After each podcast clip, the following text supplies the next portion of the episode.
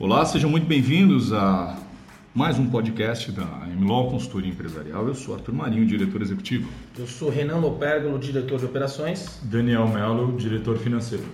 É, hoje, é, em 15 minutos, não mais do que isso, para não tomar muito daquilo que todos nós temos como sendo o que há de mais precioso, que é o tempo, né? Nós não possuímos o tempo, o tempo é que nos possui, parafraseando aquele seriado Dark.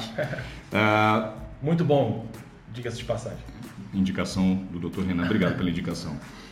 É, eu entendo que talvez seja importante a gente esclarecer algumas questões sobre a chamada consultoria empresarial e a assessoria empresarial. Primeiro, porque boa parte dos gestores ou dos empreendedores não entendem a real importância é, de um ou de outro é, para o seu negócio. E aqueles que entendem a importância, de repente, da consultoria, né, aquele gestor ou aquele empresário que fala: Bom, eu entendo do core business, eu entendo o meu negócio mas muitas vezes eu não entendo de gestão de marketing, gestão de contratos, gestão de custos, gestão financeira. Um, não entendo de planejamento tributário, não entendo de questões contábeis. Eu só sei fazer bem aquilo que efetivamente eu me proponho a fazer. Uh, não fica claro o que seria a, a, distinção entre a consultoria e a assessoria. Então, aqui em breves linhas, uh, o, o, que a gente pode definir né, em, em poucas palavras o que é consultoria? O que faz um consultor? O consultor, basicamente, ele esclarece uh, para todo qualquer empreendedor qual é a melhor forma de otimizar, de trazer capilaridade, profitabilidade para aquela empresa, independentemente dela ser uma clínica de depilação a laser, uh, ou ela ser uma grande corretora, ou ela ser uma startup, ou enfim, uh, se ela for uma academia ou se ela for um, uma madeireira, um, um açougue, é, é, independentemente de qual seja o seu ramo, seu nicho de atuação, é fundamental você ter primeiro um plano de negócio, um business plan. E com isso você já contrata uma consultoria. Se você porventura já tem uma empresa, mas você se depara com situações de crise, é, nós aqui temos sempre por premissa enxergar em cada situação de crise também uma oportunidade. É uma máxima que eu costumo utilizar é me tragam, por favor, para cada problema, pelo menos duas soluções.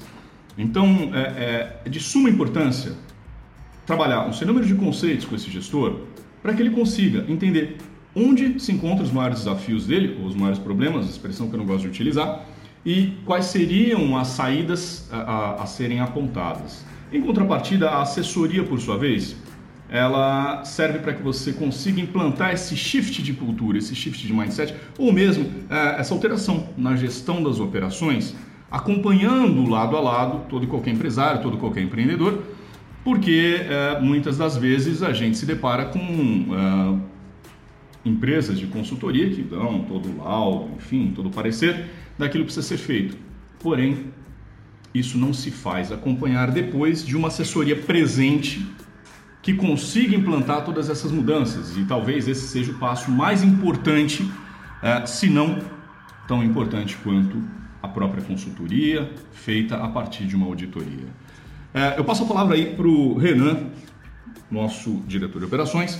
Eh, Renan, falei besteira até aqui? Não? Não. Tá correto? É, tá, tá, tá, tá perfeito. É, em termos de, de, de, operação, né, que, que é a parte que me cabe aqui no, na, na, empresa, é, a gente se depara com, com, muitas situações, por exemplo, ações trabalhistas, é, é, ações cíveis de cobrança, justamente por, pelo fato da empresa não ter esse acompanhamento prévio. Né? A, gente, a gente gosta de sempre de, de tratar o, os problemas, né, os desafios do cliente de forma preditiva. Né? Muitos deles acabam é, sendo um pouco é, teimosos e depois a conta acaba chegando, né? E aí o nosso trabalho da assessoria é, é, fica um pouco mais difícil, né? A conta sempre chega, a é. sempre chega. Parece o meu cartão de crédito. É, então é, a gente sempre procura dar esse, dar esse, esse respaldo para o cliente de forma preditiva, de forma antecipada, justamente para que o cliente não tenha esses problemas lá na frente, né? Uh, até porque isso acaba gerando um custo maior, você vai ter que gastar com despesas processuais, por exemplo, uh, acordos de, de, forma parcelada, então isso vai acabando uh, por onerar muito mais o empresário no momento, por exemplo, como esse de crise. A gente se deparou aí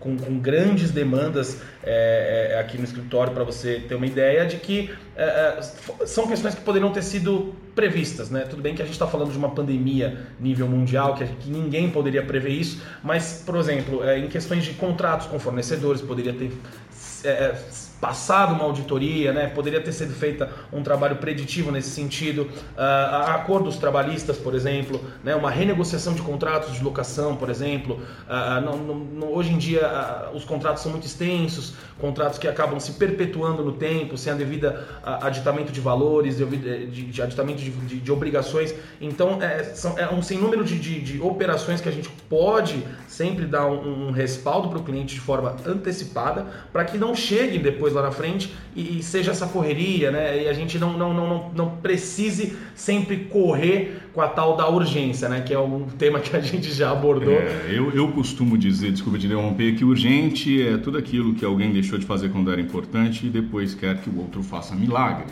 É, eu, eu ia te fazer uma pergunta que chegou aqui para nós. Consultoria tem duas perguntas que eu acho importantes. A primeira delas, os gestores procuram consultorias quando a situação já está grave e chega-se num ponto muito crítico e, e a segunda, e eu acho que é até mais cultural mesmo, né? Da mesma forma, o brasileiro principalmente tem esse hábito, né? De só sim. procurar o médico quando ele já está doente, é. procurar o dentista quando ele sente dor, enfim. Exato. E aí é o que a gente falou da conta chega, né? É, é porque uma coisa é a gente respaldar, tentar fazer um acordo extrajudicial ali com a parte contrária, sem envolver advogados, né? Porque isso acaba onerando e depois é, a, a, o valor ali envolvido acaba sendo muito maior, né? Porque se a gente for levar um exemplo prático de uma ação trabalhista, por exemplo, cara não vai só pedir o vínculo, ele vai pedir o INSS, ele vai pedir o FGTS, ele vai pedir tudo que está relacionado àquela, àquela prestação de serviço que poderia que ter sido antecipada. Que ele entende que tem, né? Que a gente nem sabe se efetivamente tem Exato. falta ou não, mas enfim. E aí chega uma bomba, na, na, na uma carta de intimação na, na, na, casa do cliente, num valor de uma ação de 100 mil reais, que ele esperava que pudesse resolver por 20, né? E e que talvez de forma preventiva ou preventiva pudesse ser feito. Aí eu vou fazer uma segunda pergunta aqui que chegou, que eu, claro. eu, acho muito importante. Eu vou perguntar isso para o Daniel. Perfeito.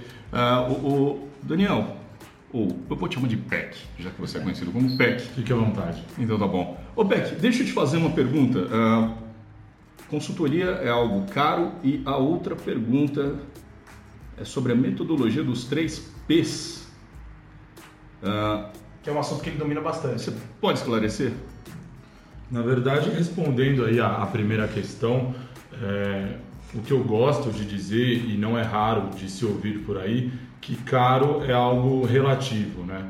É, caro e barato é, são definições que, para serem exatas, precisam ser confrontadas com algo maior. Né? O que é caro? Quando é, se tem a exata meus divórcios. meus divórcios foram caros eu, eu, eu, eu, fui, eu já fui especialista nisso né? Já tive dois. É, meus divórcios custaram caro. Agora eu, aprendi. Desculpa te interromper. Imagina. Então como eu estava dizendo quando se tem a exata proporção de importância daquilo que está sendo comparado você pode dizer que algo é caro. Eu poderia dizer assim será que é caro uma consultoria é, que irá salvar o seu negócio? É, imagino que a resposta seria não. Acho que tem uma, uma relação, desculpa até te cortar, acho que tem uma relação mais até com o valor, né? Diferença entre valor, diferença entre valor e, e custo, né? O que, que é caro, o que, o que isso tem valor, né? Se isso te gera um valor agregado, pagar mil reais uma consultoria que pode te prever, é, te prevenir de, um, de, um, de uma ação trabalhista de 50 mil, eu acho muito barato.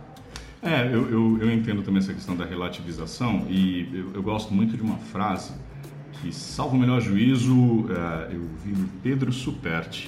É, um abraço aí se ele estiver nos escutando, estiver nos ouvindo. O, o Pedro Superti costuma dizer que preço é o que você cobra pelo seu serviço para o cliente. Valor é aquilo que você entrega para ele. Então, é, eu, eu, vou mais ou menos nessa linha. E, e aí a questão do, dos três P's, por favor, aí, PEC. É uma filosofia, uma metodologia que foi muito propagada aí por um famoso apresentador de um seriado, né, de, de, de um reality show aí, é, Marcos Lemonis, né, apresentador do reality O Sócio. É, ele fez uma adaptação dessa metodologia dos três P's, onde assim que ele entrava nas empresas e identificava os problemas que, que deveriam ser é, confrontados, que deveriam ser é, corrigidos em um espaço curto de tempo, ele dizia que os três P's basicamente consistem na, na ideia de predição, prevenção e precisão, né? O que é a, o ato de, de predi, predizer algo, né? É quando você tem a exata percentualidade de, de, de, de, que aquele evento vai acontecer, né?